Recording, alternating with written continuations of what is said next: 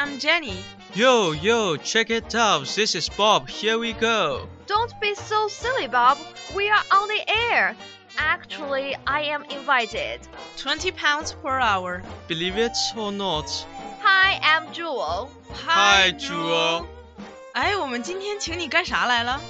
Uh, today we are here to talk about the food issue. Fish and chips are no longer popular in Britain. Yes, the movie we are going to talk about is Becoming Fish and Chips. Seriously？台长，我申请换俩主播，那我来收车票钱，找谁报销啊？车票钱不报了。Actually, it is a literary film called Becoming Jane.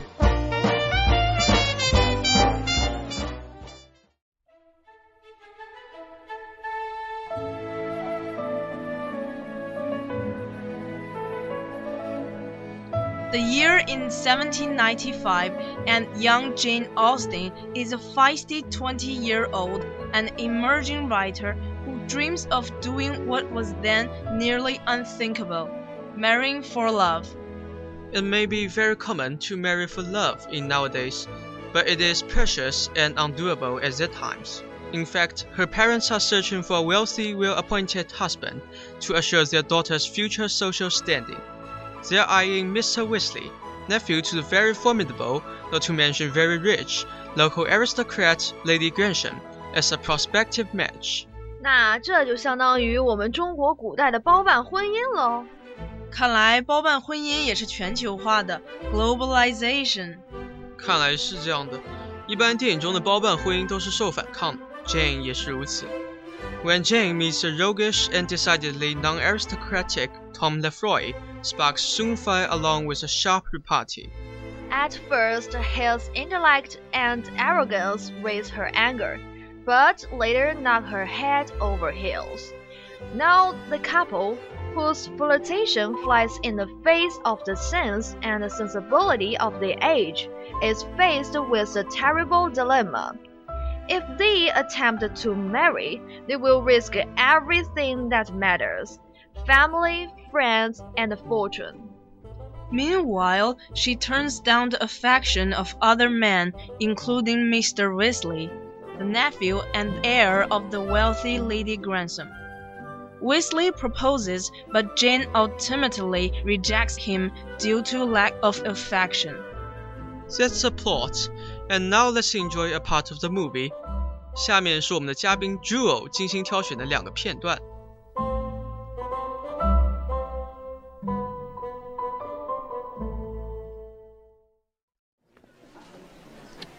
Miss Austen? There you are.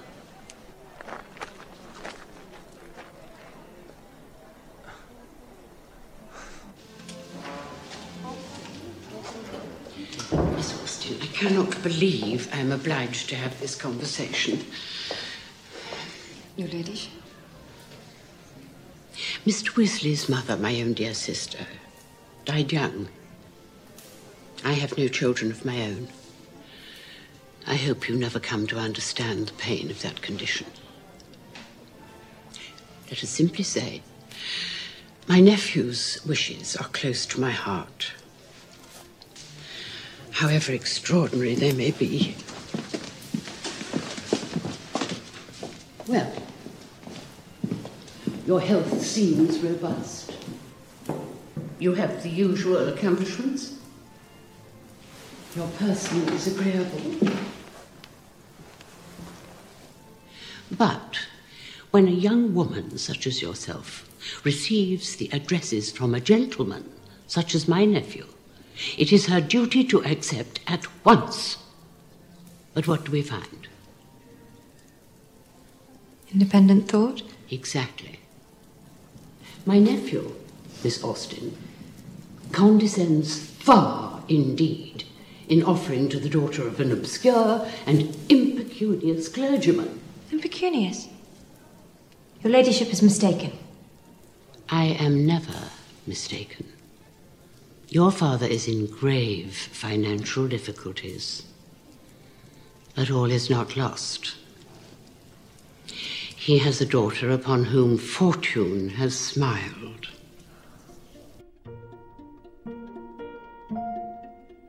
一片段是 Grantham 夫人在得知自己的外甥向 Jane 求婚被拒后，找到 Jane 谈话的一番场景。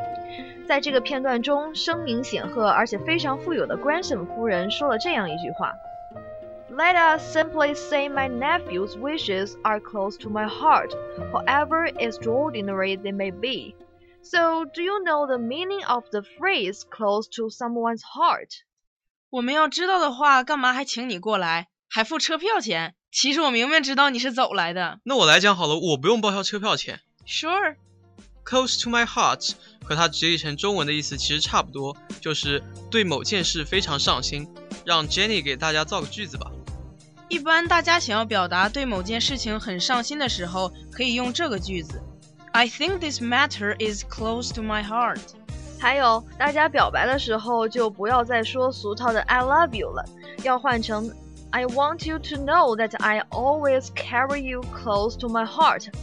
对了，我前两天看咱们台发了条微博，是“我爱你”的十种说法。具体内容欢迎关注 VOE 外语广播电台的官方新浪微博账号啊。嗯，get。下面再普及一个高逼格词汇，出现在 Gresham 夫人的另一句话当中。My nephew, Miss Austen condescend far indeed in offering to the doctor of an obscure and impecunious clergyman。这句话中的 condescend 是屈尊的意思。 Right. It spells C O N D E S C E N D. Condescend. 那就让 Bob 来造个句子吧。嗯，为什么这么看得起我，把难的词都留给我了？这没个三秒钟还真想不出来啊！ 咣，想到了， Bravo! 一般一般。We expect a love, probably sympathize with, sees a precious emotion, condescend to come. 今天我们的老周讲英语就到这里了。 Actually, it's called the word size. 类似的英语教学节目，还请大家继续关注 VOE 外语广播电台。And there's a theme song we want to share with you. It's called Sometimes When We Touch. Please enjoy. You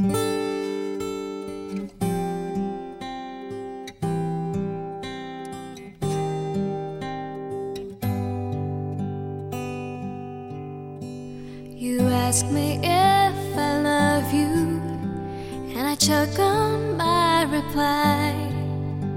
I'd rather hurt you honestly mislead you with a lie.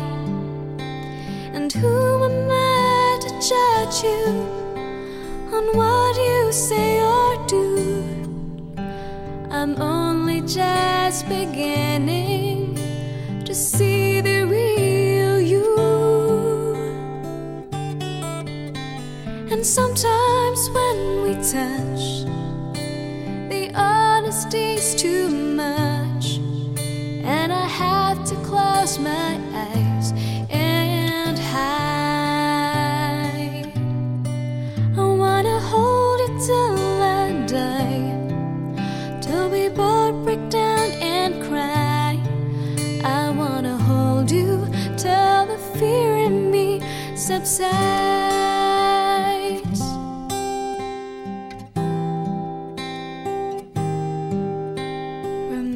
And all its strategy leaves me battling with my pride. But through the insecurity, some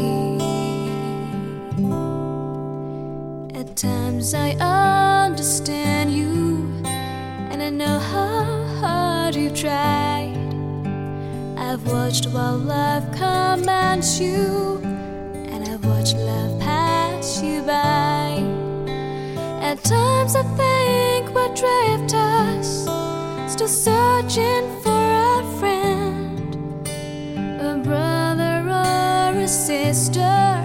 But then the passion flares again, and sometimes when we touch,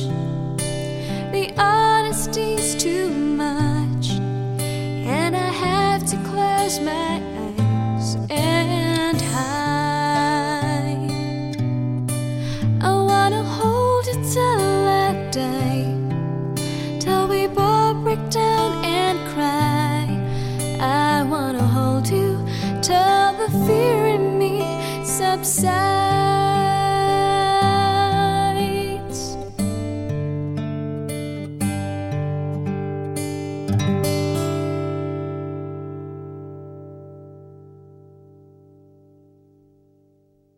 Oh my god! This is amazing! Ew, what's wrong with you?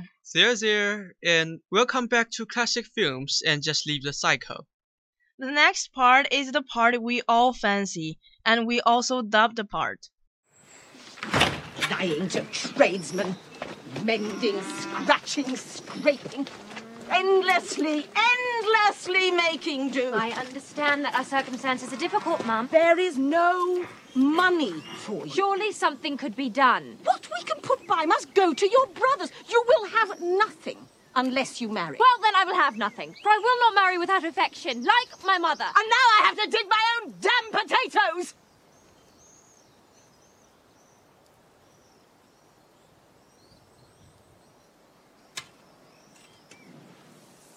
Would you rather be a poor old maid? Ridiculous, despised, the butt of jokes, the legitimate sport of any village lout with a stone and an impudent tongue?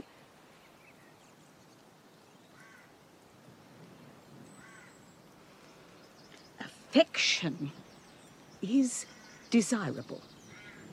Money is absolutely indispensable.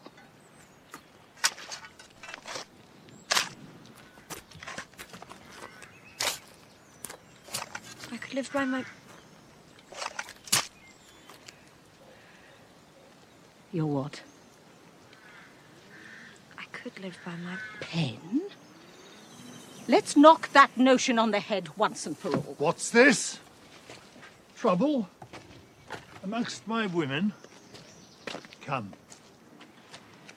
Take hands, and there's an end. Where are you going? Miss! To feed the pigs, Mum!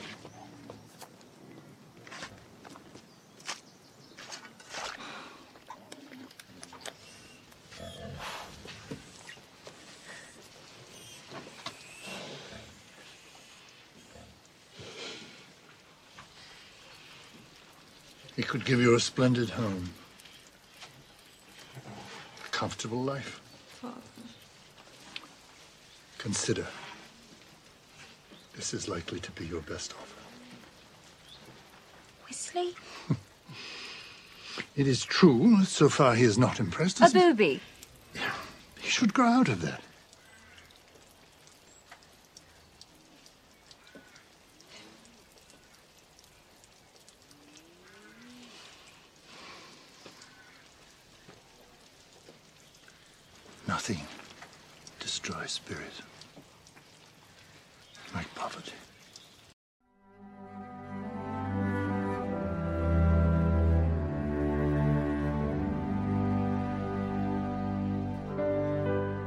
Being a Jane Austen fan, I may be a bit biased. Overall, I really enjoy the film, although I am not sure if it is historically correct in regard to Miss Austen's romantic life. Annie Hathaway gave an excellent portrayal of Austen, who in the film seemed more like Miss Elizabeth Bennet. the main character of her book Pride and Prejudice, a book she writes throughout the movie. James McAvoy beats the role of Tom Lefroy brilliantly, giving a roguish charm and depth to the character. James Cromwell and Julie Walters portray Austen's parents with a Bennet air, being in a money problem and wishing their daughter to marry a wealthy man. Maggie Smith gives great depth to Lady Grantham, a wealthy woman living near them who's looking for a wife for her nephew, who is to inherit her estate. The script is well written and has good if not average, romantic storyline with moments of humor. From a movie maker's point of view, the most appealing aspect of the film is its artistic direction and cinematography. There is a wide range of angles and transitions used throughout the film, as well as inventive setting of cameras and lighting. The area of Ireland that the film was shot in is magnificent and beautiful and immerses the viewer into the world of Jane Austen.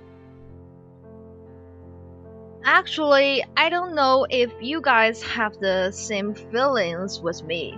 This film seemed to be a parallel of 2005's Pride and Prejudice, starring Keira Knightley and Matthew Macfadyen.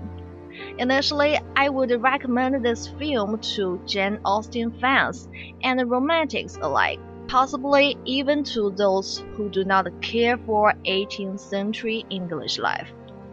Then I think the film transported the audiences to another time when the main form of transportation was carriages and horses. And women were expected of no more than to marry and care for the household and children. Add a dash of romance, a love triangle, and a cast of excellent characters, and Becoming Jane is born. It is an inspiring film that gives us insight to the woman who was Jane Austen.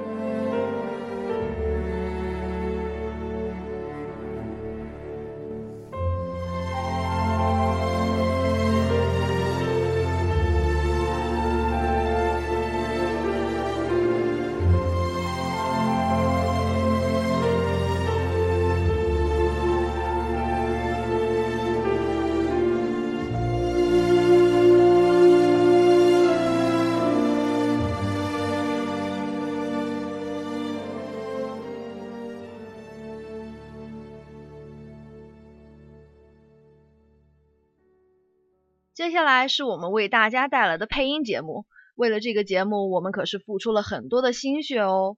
Hope you will like it. Lying to tradesmen, mending, scratching, scraping, endlessly, endlessly making do. I understand that our circumstances are difficult, Mom. There's no money for you. Surely something could be done. What we can put by must go to your brothers. You will have nothing unless you marry. Well, then I have nothing, for I will not marry without affection, like my mother. And now I have to dig my own dead potatoes.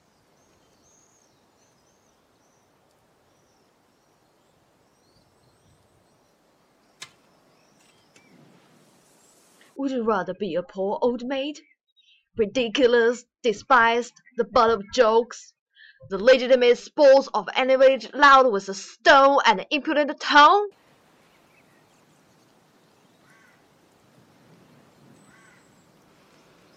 Affection is desirable. Money is absolutely indispensable.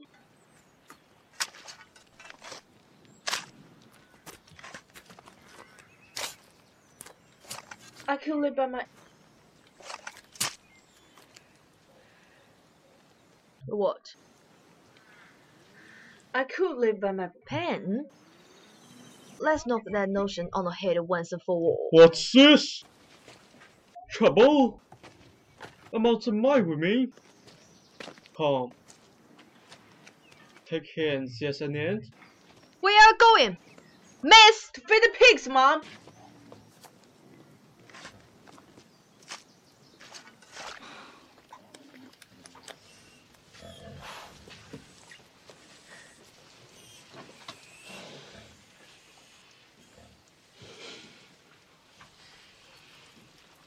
He will give you a splendid home, a comfortable life. Father. Consider this is likely to be your best offer. Wisley? It is true, so far as the A has- booby.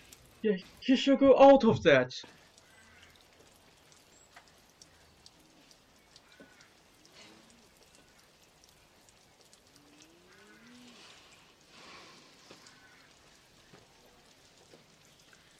Nothing destroys spirits like poverty.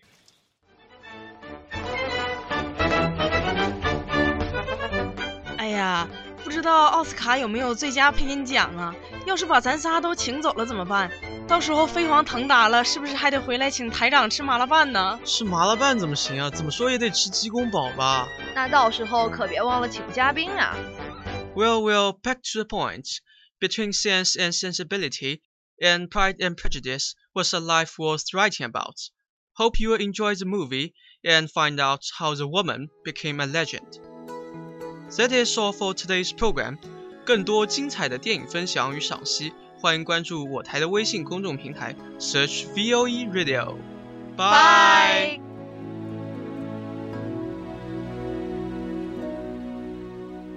You ask me if I love you, and I choke on my reply. I'd rather hurt you honestly than mislead you with a lie. And who am I to judge you in what you say or do? I'm only just beginning to see the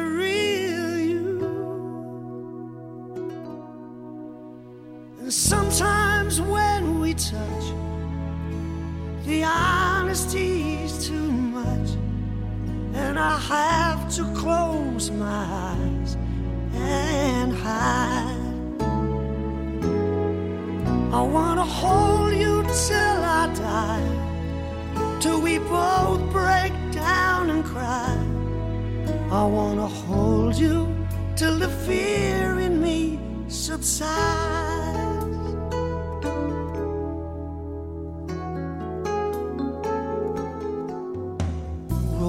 And all its strategy leaves me battling with my pride. But through all the insecurity, some tenderness survives. I'm just another rider, still trapped within my truth. A hesitant prize fighter, still trapped within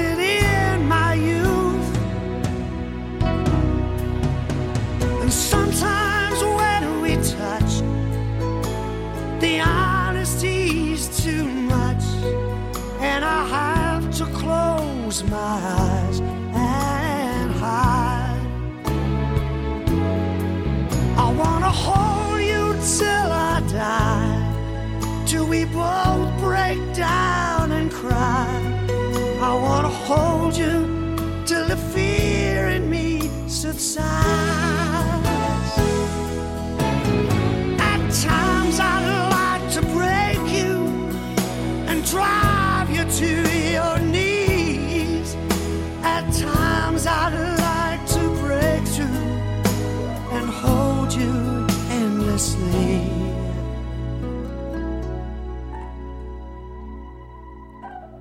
At times I understand you, and I know how hard you try. I watched while love commands you, and I've watched love pass you by. At times I think we're drifters, still searching for a friend, a brother or a sister. But then the passion flares again. Sometimes